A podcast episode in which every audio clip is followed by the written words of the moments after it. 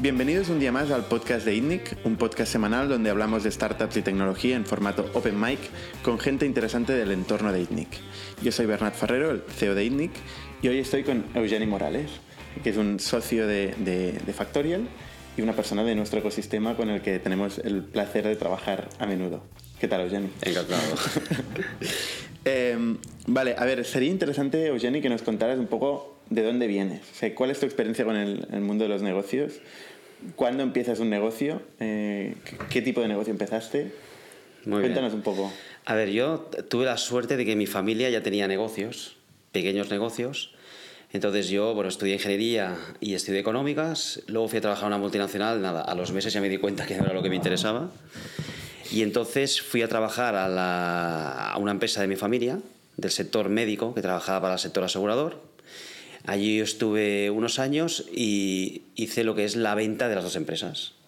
Las vendimos una a Grupo SAR, un grupo bastante grande de residencias de tercera edad, y la otra la vendimos a unos ejecutivos del mundo asegurador. ¿Y pero en qué consistían estas empresas? Pues mira, una era una empresa que era un, un contact center sanitario, que en ese momento había muy pocos, y luego teníamos servicios a domicilio que hacíamos para aseguradoras. Es decir, la aseguradora nos pagaba un fee anual en función del volumen de asegurados y ese asegurado llamaba a nuestro teléfono y nosotros teníamos que conseguir satisfacer sus necesidades a nivel de consultas médicas, eh, ir al domicilio del cliente con un médico, con un enfermero, con un fisio. O cuando alguien llama al 061... Cuando nosotros, nosotros trabajábamos mucho para DKV en su momento. Cuando alguien llamaba al servicio de emergencias de DKV, contactaba con nuestro contact center. Y nosotros ya le orientábamos si lo que le hacía falta era ir a un determinado hospital concreto que DKV recomendaba uno por tema de costes o lo que fuera, si le recomendábamos algo telefónicamente en la consultoría y evitábamos que fuera, que fuera a una emergencia, a una urgencia de un hospital que es muy caro, si lo que quería realmente era un médico a domicilio, se lo enviábamos, si necesitaba un enfermero periódicamente que fuera cada tres días a su casa para hacer un tratamiento, se lo poníamos. Esto era lo que hacíamos para grandes aseguradoras y trabajamos para muchas aseguradoras. es un negocio de operaciones puro, ¿no? Operaciones puro. Y, de, recursos humanos. Y de riesgo, porque ellos te pagaban un fijo y tú te tenías que absorber toda la demanda y ser capaz de ganar dinero. Te, te pasaban parte del riesgo. Eso lo hacíamos con una empresa en Barcelona, pero trabajábamos en toda España. Esa empresa se la vendimos a Grupo SAR, que quería que era un grupo de residencias muy grande y quería entrar en el negocio de la, del servicio a domicilio. Y le vendimos esa empresa. Y luego otra... ¿Esa fue tu experiencia con el mundo asegurador? ¿Tu primera experiencia? Esa fue mi primera experiencia con el mundo asegurador. Yo trabajaba con la aseguradora, negociaba con ellos los contratos y llevaba toda la parte de operaciones del contact center y tal. Y luego en esa empresa hicimos la primera vez que, que el 061 de Barcelona externalizó el servicio de médicos a domicilio. Entonces resultaba que el mismo contact center igual le llamaba a un cliente de, de, de DKV que llamaba a un cliente de, del 061 que es gratuito. Y esa fue la primera vez que se consiguió hacer un concurso que externalizaba eso. Se dedicamos un año y medio a conseguir un acuerdo con una empresa pública. Era muy difícil porque no estaban acostumbrados a externalizar ese tipo de servicio. Entonces esa empresa la vendimos y luego teníamos otra empresa que hacía lo que eran servicios médicos pero orientados a empresas. Este servicio que te viene a tu empresa, te, cuando hacen, por ejemplo, están haciendo una obra pública muy grande, ponen un emplazamiento físico allí con un médico para atender cualquier accidente laboral, que ese tema era muy importante, el tema de reducir los accidentes laborales. Nosotros teníamos varios negocios vinculados a eso, por toda España. Por tener una idea de dimensión, ¿de cuánta gente...? en total teníamos, en aquella época, que estoy hablando del 2004 o 2003, eran como 200 trabajadores y en aquella época facturábamos como, cuando pasó al euro, eran como mil millones de pesetas, así. Era lo que teníamos en el... Cuando pasó al euro... Cuando pasó al euro eran 10 millones de euros. Bueno, eran 6 millones de euros, sí. Me acuerdo de aquella época que he vuelto el tema del 2000 y toda esta historia. Entonces, ese negocio también era muy de operaciones. Nosotros teníamos unos vehículos que enviábamos a las empresas para hacer esas revisiones médicas para que, no, para que SEAT, hacíamos SEAT, eh, eh, Nissan, para que su trabajador saliese de la fábrica, se hiciera la revisión y siguiera trabajando. No perder las horas de que lo enviabas a un centro médico y perdías toda la mañana. Claro, si tienes miles de trabajadores, el coste es bestial. Entonces, eso la, la patronal nos lo pagaba y hacíamos ese servicio. Entonces ahí entré en contacto con el sector asegurador del mundo offline. De allí, eh, cuando se vendió a las empresas, me monté un negocio de inmobiliario. Antes que esto, este negocio era un negocio de 6 millones de euros y márgenes, ¿había, ¿había margen en ese sector? A ver, el tema de cuando trabajabas para aseguradoras, el margen era más pequeño. Cuando trabajábamos para sector público era más grande. Y cuando trabajábamos para mutuas patronales, eh, sí que tenía margen, tenía más margen. pero era un negocio complejo porque el- la mano de obra más importante, que era el médico, en aquella época escaseaba mucho el médico. Y entonces el coste de lo que eran los médicos era alto, tenían bastante poder de negociación. Y entonces tú sufrías porque los costes te subían y en cambio la aseguradora, que tenía mucho poder de negociación contigo, te apretaba mucho los precios. Entonces había que manejar muy bien todos los costes, toda ¿Eso la es lo que te llevó a vender? Bueno, me llevó a vender porque, eh, bueno, mi visión era que era mucho trabajo, mucha, mucho riesgo laboral, mucha responsabilidad, para un margen al final que a lo mejor no era tan atractivo, ¿sabes? Y mi visión en ese momento, que era más joven, era, ostras, prefiero tener un negocio menos intensivo en mano de obra. Que sea, por ejemplo, pues, más relacionado con el mundo inmobiliario. Entonces, se vendió eso y se destinó parte de ese dinero a hacer negocios inmobiliarios. Y entonces me dediqué, empecé a dedicarme al sector inmobiliario. Com- o sea, inversiones, Inversión, compra de inmuebles y, y entonces ya productos más específicos, más complejos, ¿no? que, so- que son viviendas ocupadas y tal. Luego de ahí, ¿Viviendas ocupadas? bueno, viviendas, pues, las rentas antiguas, por ejemplo, ¿no? pues una vivienda alquilada. Ah, vale, Cuando no, tú no compras una- ocupas. No, cuando tú vendes, cuando compras una vivienda ocupada por un inquilino, el- la forma en la que la compras, el cálculo, el cómo calculas el precio, es más técnico que no comprar un inmueble vacío. Es, es un sector más especialista. Entonces ahí requiere un mayor conocimiento que no vender un piso vacío, que eso puede competir cualquier particular. ¿no? Entonces ahí entré en contacto con el sector inmobiliario, que fue del 2005 hasta el 2010. Y viví la crisis inmobiliaria fuertísima que hubo en España. En el 2010 me paré, me tomé casi un año sabático. Eh, ¿Qué? ¿Y viajaste me, me por el viajé mundo? por el mundo y tal, y un poco también a, a recuperarte del- de la tensión que fue la crisis inmobiliaria, que fue muy fuerte. Entonces yo cuando volví a- de nuevo a ponerme a trabajar, eh, entonces tenía la idea en la cabeza de montar algo en el mundo digital. No porque supiera, no supiera nada, sino porque pensaba que era una oportunidad. Entonces ahí pensé en algo de Insurtech. ¿no? O sea, sé algo de seguros eh, y puedo saber algo de tecnología. Ostras, pues en seguros a lo mejor. Y, y yo tenía en la cabeza una cosa, que era que veía que, como había trabajado con un corredor de seguros, en mi negocio inmobiliario estaba vinculado a seguros, pues veía que el gestionar los seguros particulares era un lío. Al final no sabes lo que pagas. Eh, en ese momento estaba bastante floreciente lo que era el rastreator, acierto.com. ¿Sí? O sea, había empezado. Ya habían empezado fuerte, invertían en televisión, ya empezaban a invertir cantidades grandes y ya funcionaban. Y entonces ¿Qué año has dicho que Esto era? estamos hablando, pues, 2011, 2011. ¿Se hablaba de Insur Insurtech ya como sector? No, No, yo no, yo no recuerdo que se dijera Insurtech, no.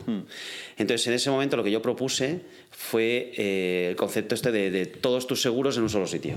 Y entonces montamos una aplicación web y montamos una app que te permitía saber qué seguros tenías, en qué aseguradoras, los teléfonos de asistencia, qué estabas pagando, podías lanzar un comparador de seguros y fue una inversión fuerte que hicimos y, y ese negocio que, que ahora está más, bueno, que ahora existen empresas que hacen algo similar, ese negocio es el negocio en el que he pedido más dinero en mi vida. ese negocio no me funcionó. O el- primero, lo ejecuté mal y segundo, no estaría el mercado maduro para ese tipo de negocio quizás. Es eh, descubrir lo que era trabajar en un sector muy regulado, como el, el asegurador. No puedes hacer lo que quieras.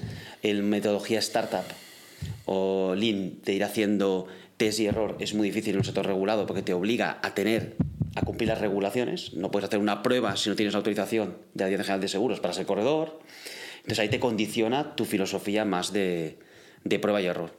Y entonces en esa, en esa aprendí, es he aprendido más, donde más he perdido, donde más, donde más he aprendido también. Aprendí mucho. De ahí, con esa experiencia, cuando... Pero, espera, antes de, de pasar al siguiente proyecto, o sea, ¿qué, qué falló? ¿Qué, cu- ¿Cuál era tu planteamiento de, de go-to-market? ¿Cómo pensabas eh, adquirir usuarios? Lo que falló es que se dedicó mucho tiempo a construir el producto, creo yo, poco tiempo a pensar lo que realmente quería el usuario, sería un error trivial, pero se comete. Y luego la- el time to market se retrasó muchísimo porque necesitábamos llegar a acuerdos con un montón de aseguradoras. Entonces, llegar a acuerdos con 10 aseguradoras españolas, las más grandes, y firmar acuerdos con ellos y contratos pues, nos llevó casi dos años. En ese tiempo se gastó dinero y cuando nosotros ya lanzamos al mercado... en el producto. En el Se producto, exactamente. Y cuando nosotros lanzamos el producto al mercado, el margen de tiempo y de dinero que teníamos para interactuar con el mercado y llegar a tener un producto que fuera eh, que tuviera atracción y que fuera rentable fue demasiado corto. Entonces nos quedamos sin recursos. O sea, al final era un agregador de servicios de Sí, asegurador. era un agregador de, de pólizas de seguros en una app. en web y app. ¿Y qué valor añadido te, te traía? El valor añadido era que era la primera vez que sabías que te gastabas en seguros, cosa que parece una tontería, pero es que casi nadie lo sabe. Sabías qué seguros tenías, de qué aseguradoras, y cada año podías lanzar tus comparadores desde tu propia web automáticamente. Oye, mírame, voy a buscar un seguro más barato de coche, de auto, de hogar. ¿El modelo de negocio cuál era? Era de broker asegurador, de corredor, de corredor tradicional. Tú cobrabas una comisión de todos los seguros que gestionabas en la plataforma. ¿Y a la aseguradora le interesaba eso? La aseguradora no estaba nada interesada en esto, porque en principio, en ese momento el tema digital estaba más verde, la aseguradora veía lo digital, pues el rastreator, el acierto. Es- es- esos, pues al final esos comparadores es un tipo de cliente que tiene una prima media baja y que tiene una duración media baja también. Es un cliente que te dura dos años y te paga una prima media de 150 euros. No es el cliente en el que la aseguradora está más interesado. Que es un cliente que pague primas más altas, que tenga mayor cantidad de seguros, que te genere más comisiones, que tenga más vinculación contigo. Y eso era el modelo que nosotros vendíamos a la aseguradora. Y entonces buscamos, eh, con nosotros, ¿quién tiene sentido que esté? Una persona que realmente gasta suficiente en seguros como para que conocer qué gasta, cuándo le vencen y cómo los tiene distribuidos en todo el sector asegurador le aporta valor. No una persona que tiene un solo seguro de moto de 60 euros. El Esto es lo que concepto, vende Rastreator, digamos. diríamos que los comparadores venden cualquier cosa, pero el principio, en mi experiencia, que es de hace años, el cliente que más eh, convertía el rastreator, el comparador, es un cliente de prima media baja.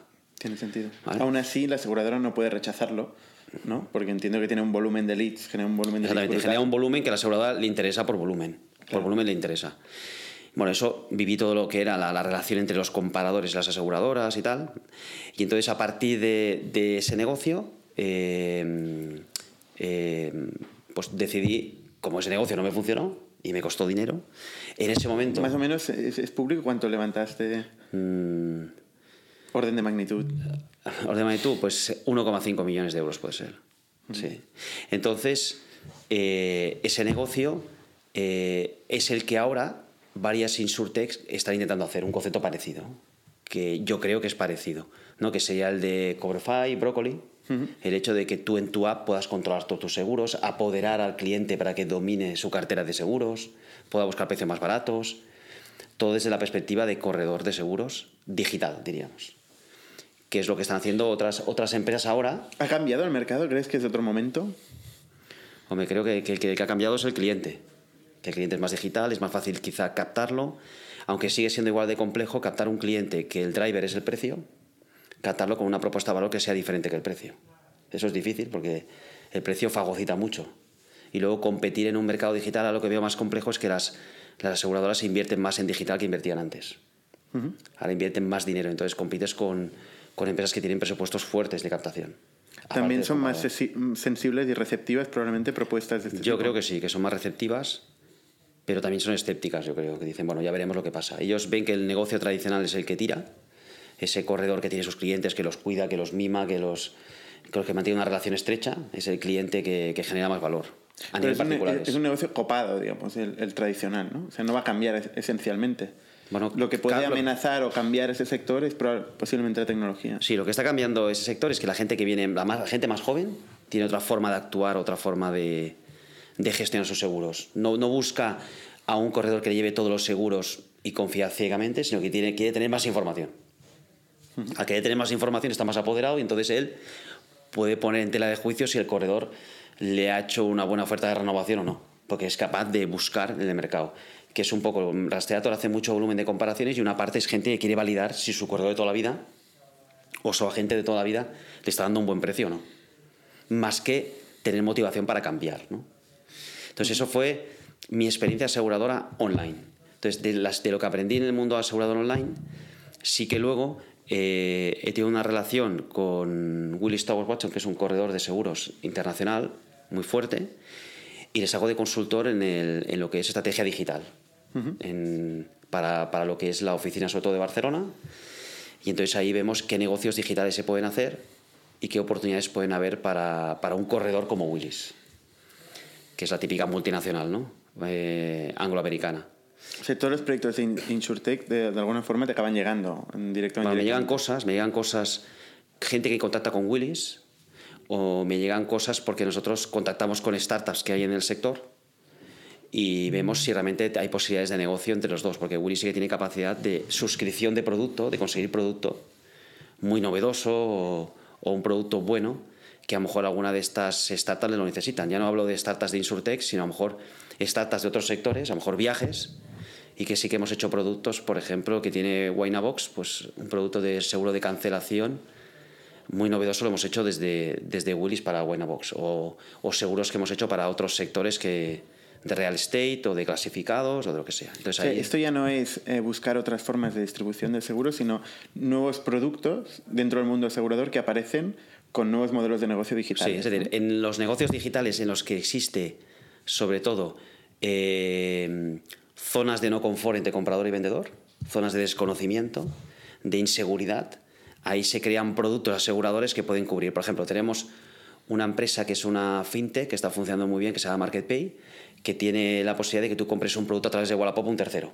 El problema es que cuando te vende un producto un cliente que está en, en Lérida y no te quieres desplazar, pues ellos te pueden hacer la logística. Ya no hacía falta solo la logística, sino que hacía falta un seguro que te cubriera una garantía de producto. Entonces nosotros les montamos desde Willis un seguro que cubría la garantía del producto durante unos días, 30, 60 días, de que si ese producto que has comprado a un tercero en Lérida y tiene algún fallo, tú pagando una prima te pueda cubrir parte de lo que puedes perder, de parte del precio que has pagado. Entonces ¿Y eso, validar eso no es muy complicado?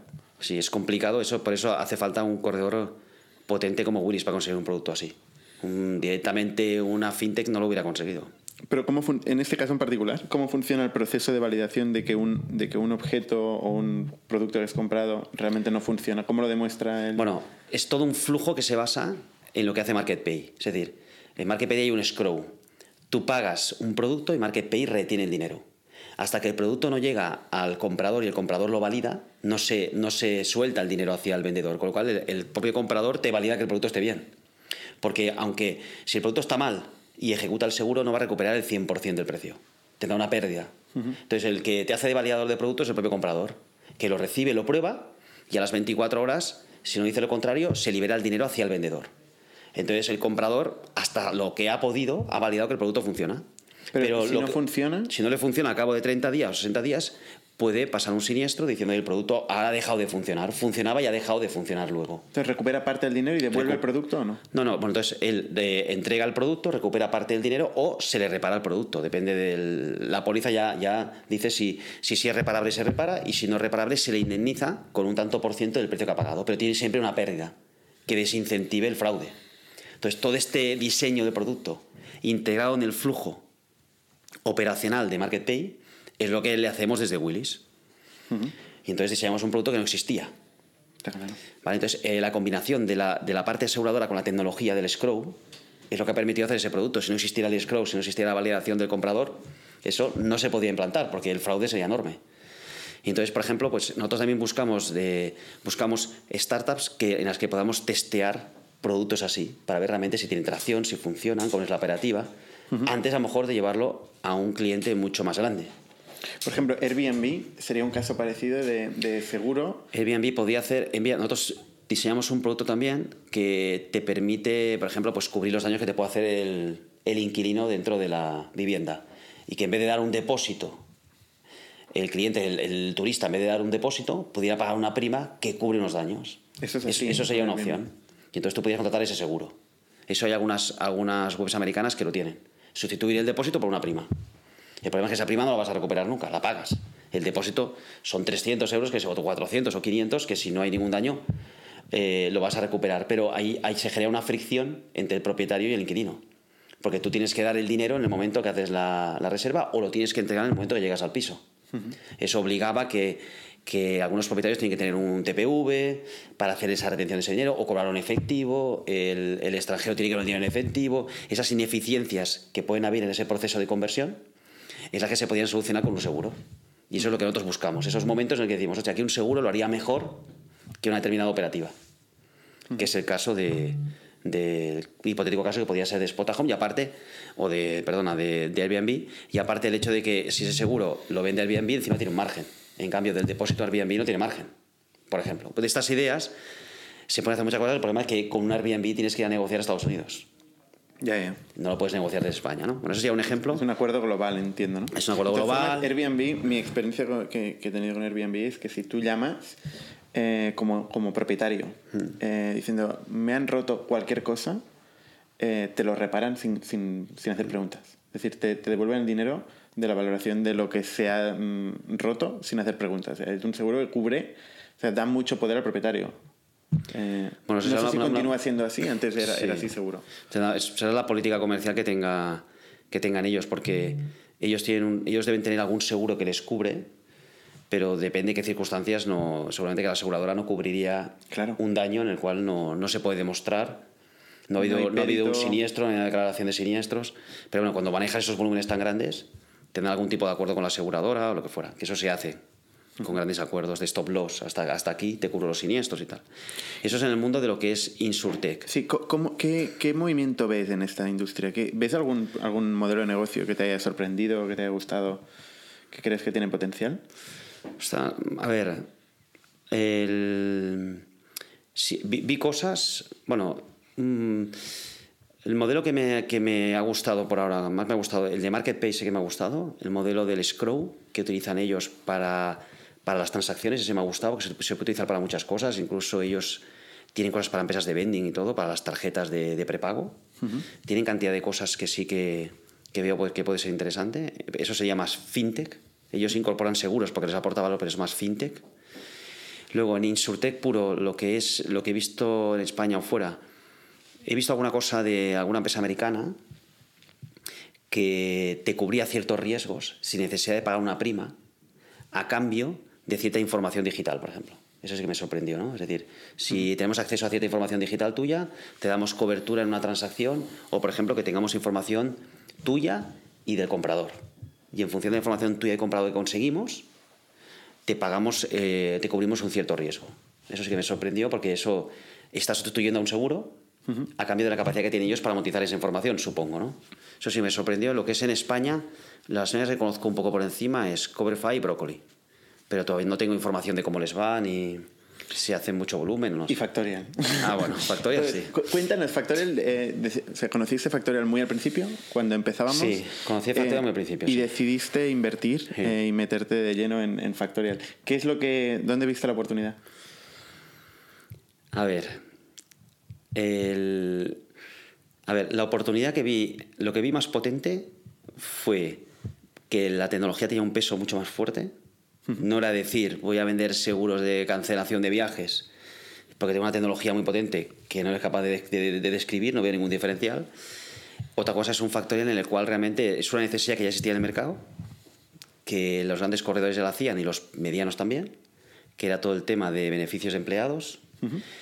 Esa parte de, de- Era una necesidad que existía, no había que demostrar si esa necesidad existe o no. Ya existía. Eso, eso te da una seguridad para invertir. La otra parte que me pareció interesante era que la capacidad para monetizar era bastante diversificada. No eran solo seguros. ¿Vale? Con el tema de seguros de, de salud, por ejemplo. Luego, seguro de salud sí que tiene una, una. O sea, la comisión que se cobra en porcentaje es pequeña, pero en volumen es grande. Y es un sector que está en crecimiento y que a futuro en salud va a crecer más porque la seguridad social, la presión que hay con toda la gente, sobre todo la gente mayor, con la presión que hace en el sistema de salud, va a hacer que la gente joven cada vez recurra más a, a seguro de salud. Y si por una empresa tienes un beneficio fiscal, está claro que lo harás por la empresa. Eso lo vi muy interesante. Y luego lo que vi interesante también era que todo el tema de tecnología y todo el tema de lo que era la parte commodity de una startup, no había riesgo porque ya era ITNIC que había hecho unas cuantas. No, te- no me tenía que preocupar en que el emprendedor supiera gestionar o le sorprendiera lo que es vivir la tensión de una startup. Sino me tenía que fijar solo en producto, ¿no? En producto y en momento. confianza tienes en ITNIC, ¿no? Hombre, fuera ITNIC o fuera. Pero es el hecho de decir, hombre, no, no, es, no es una persona que tiene que estar pensando en, en todo lo que comporta montar una startup. Tú puedes estar más centrado en producto. Oye, ca- cambiando de, de- de tema de, de InsurTech a PropTech o Real Sí. Estate Tech, ya que tú has estado metido en, en- en el mercado de, Real Estate, Sí. eh, ¿te has podido ver, mirar proyectos de, Sí. PropTech en España? Mira, en PropTech el proyecto que más me gusta es Horsefy. ¿Sí? Sí. Y no es porque sea un amigo tuyo, ¿no? No, es colega mío, pero cuando me, los- cuando me explicó el proyecto fue fácil porque me dijo, mira lo que hacen en Inglaterra. Y me estuve mirando Purple Bricks, que es, se parece, no exactamente lo mismo. Y es, ahora mismo es el tercer agente inmobiliario de Inglaterra, tengo entendido. Y yo cuando miré las métricas hace, no sé, un año, no sé si vendía 30.000 pisos al año. Es bestial.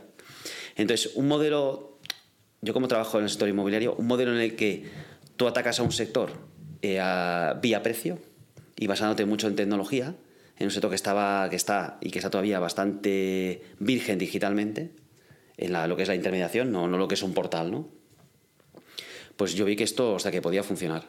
Y la verdad que en principio, por, la, por lo que yo sé, a Hostfile le va muy bien. Y está haciendo mucho volumen.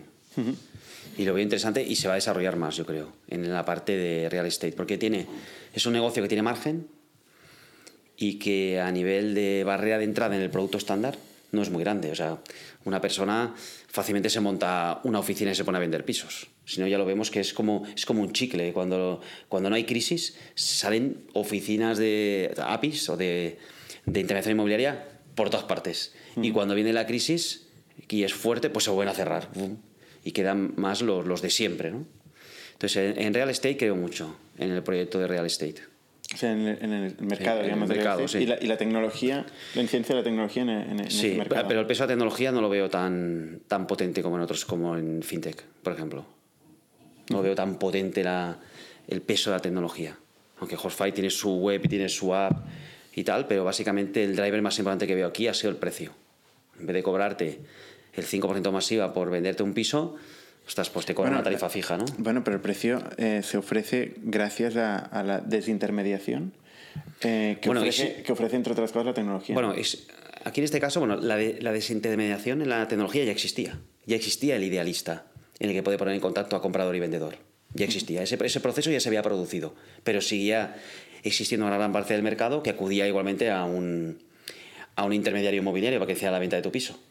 Entonces, lo que ellos han hecho, yo creo que ha sido coger, la- han desagregado todo lo que hace un API, lo han desagregado, lo han parcelado y han dicho, a ver, ¿qué es lo que hace una API? Hacer unas buenas fotos, ¿vale?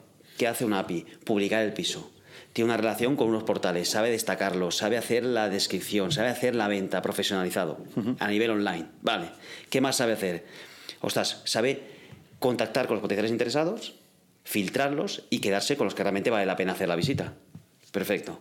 ¿Qué más hace? Hacer visitas. Ostras, esto es la logística que no la podemos solucionar online. Esto es lo que han eliminado ellos. ¿no? Ellos no hacen las visitas. Las visitas las hace el propio propietario. Entonces, has apoderado al propietario con una herramienta que le hacen el trabajo que él no puede hacer y él hace lo que es la visita y la negociación final con el cliente para que le compre el piso. Han desintermediado, han fraccionado el producto y han dicho, vale, pues estas partes son lo que hacemos nosotros y le dejamos al propietario la parte que tiene más costes. Es un poco el modelo que yo veo que, que funciona porque al final el la clave en, en el sector inmobiliario no es vender pisos. Hoy en día la clave es captar pisos.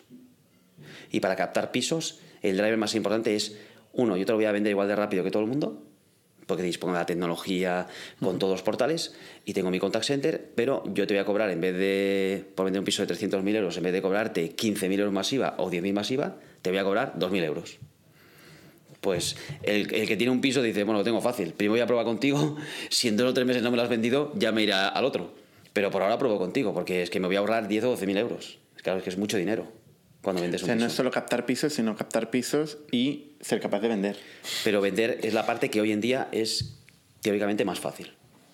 No es donde tiene problema una app. Una API, el problema grave que tiene es captar, no es vender. Vender lo va a vender. Por más o por menos. Otra cosa es captar caro o captar barato. O sea, captar gente que quiere vender el, precio, el piso a un precio desorbitado, eso es fácil, diciéndole siempre que sí. Luego tienes que gestionar ese cliente para llevarle a un precio que realmente se pueda vender. ¿no? La- ¿Las APIs desaparecerán? ¿Crees tú? los APIs. No, no, yo creo que no, que se, que se van a transformar. Se transforman. Eh, si, si Paperbricks tiene en Inglaterra, no sé, miles de agentes, esos realmente son APIs, que están sustituyendo a otros que trabajaban con unos costes mucho más altos. Se van a convertir en Glovers, digamos, ¿no? Sí, quizás sí, quizá, quizá pase eso. Se van a convertir en Glovers o... Sí, exactamente. Eh, un trabajo más autónomo.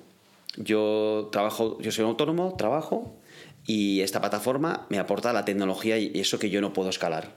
Y yo voy a hacer la parte que ellos tampoco pueden escalar, que es la parte del- de la calle, pisar la calle, ¿no? ¿Has oído hablar de Buddy como proyecto que acaba de levantar 10 millones de euros de, compañeros de piso, para buscar compañeros de piso. Sí, pero no tengo mucha información de ellos. Hmm, bueno, están también metidos en el espacio de... Bueno, en el espacio lo que conozco más es Spot Home, en la parte del alquiler de más de 30 días, eh, que esto sí ha crecido muy, muy rápido y muy fuerte.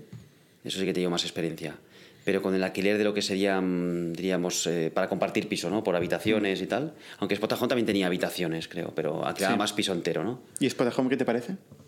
Bueno, interesante. Yo por la, por la información que tengo, funcionaba muy bien. Y estaban ahí la... Bueno, creo que ahora han comprado también a Erasmus, ¿no? Me parece, han comprado un, un director, no, un, directorio también que tenía pisos, enfocado mucho al estudiante extranjero, y han hecho, no sé si se han comprado o han hecho una... qué tipo de acuerdo han hecho, pero bueno, ahora van juntos. Y se están, están haciendo una expansión por muchas ciudades europeas. Sí, sí, yo creo que estos van a funcionar porque también hay gente que tenía alquiler de pisos en Airbnb y por temas legales está migrando al alquiler de más de 30 días. Claro. Y está llenando eso de producto a Spotahome. Pero igual que digo que, que para mí ellos están más preocupados en la captación que en el alquiler. Al final, alquiler lo alquilan. La clave es captar. Si tienes producto captado, si tienes producto captado para vender, lo venderás. Si tienes producto captado para alquilar, lo alquilarás. Pero veo más los esfuerzos en la captación. Y Eugeni, tú inviertes eh, de vez en cuando en proyectos de, Internet. Sí. Eh, ¿qué, buscas en un proyecto? ¿Qué tiene que tener un proyecto para que inviertas? ¿Qué es lo que te motiva a, Me motiva primero que sepa del sector que, va, del sector que va a tocar. Dos, que pueda aportar algo de valor o de contactos que yo tenga. Si no, no, no voy a invertir. Y luego el equipo, quién lo va a llevar a cabo y si realmente eh, detrás hay alguna infraestructura, alguna incubadora, alguien que realmente eh, dé más garantías a la inversión. Básicamente eso. Bueno, lógicamente el sector ya te he dicho, que yo, que yo sepa de ese sector, o sea, real estate, ¿no? fintech, insurtech. De los otros no, si no conozco no me meto. ¿Y dónde te, hacia, o sea, dónde te ves en los siguientes años? ¿Qué es lo que... Pregunta de recursos humanos. ¿Qué es lo que, que, pretendes hacer? ¿O ¿Quieres seguir invirtiendo en proyectos? ¿Quieres arrancar un proyecto? Bueno, tengo ideas de hacer algo en real estate. Eh, este año me decida en hacer algo en real estate. Y en los otros proyectos, bueno, pues en los que tengo alguna inversión, seguir aportando lo máximo para que sea un éxito. Como Factorial. Como Factorial, evidentemente. Factorial estoy invirtiendo bastante tiempo. como Factorial o como MarketPay, por ejemplo. Sí, sí, mi intención es esa. ¿En MarketPay estás? Sí, soy accionista de MarketPay. Vale. es un disclaimer, ¿no? Porque entonces estabas hablando de MarketPay. No, pero he hablado porque... Objetivamente. No, pero, hablo, objetivamente porque, a ver, la inversión también es pequeña, pero realmente... Ostras, es, es interesante lo que hemos aprendido allí. Yo he aprendido bastante allí. Sí, sí, me ha aportado valor. Aparte haces de consultor de otras startups con temas puntuales. Sí. Sí, sí, hago startup para algunas empresas y la verdad que aprendo mucho. Más que nada, aprendo mucho. A veces, a veces también les aporto valor, pero... Se te pagan por aprender, es la hostia. Hombre, a veces aprendo más de lo que aporto, pero hay otras veces que aporto más de lo que aprendo. Pero bueno, ya se sabe. Pero sí, sí, hay proyectos en los que, en los que, en los que aprendes mucho. no sé, pues he trabajado para varios del mundo de, de Insurtech y de FinTech y de algunos de otros sectores. Y la verdad que se aprende mucho porque, eh, sobre todo las que tienen una dimensión un poco grande, o sea, también es una experiencia ver cómo funciona, no sé, una empresa de internet que ya facture 10 o 15 millones, ya tenga 70 personas. Sobre todo, yo como tengo esa, esa formación así de marketing numérica, ¿no? de análisis de datos, de métrica, todo eso, o sea, esos de, departamentos de analytics, ostras, aprendes mucho con ellos, ¿no? Hay gente muy potente en eso. Oye, pues lo dejaremos aquí, Eugeni. muy bien. Em, muchas gracias por, por, asistir. Y bueno, eh, seguidnos al canal de YouTube, eh, muy importante. Y en Twitter, Facebook, Meetup, eh, etcétera, todos los canales de INIC. Muchas gracias.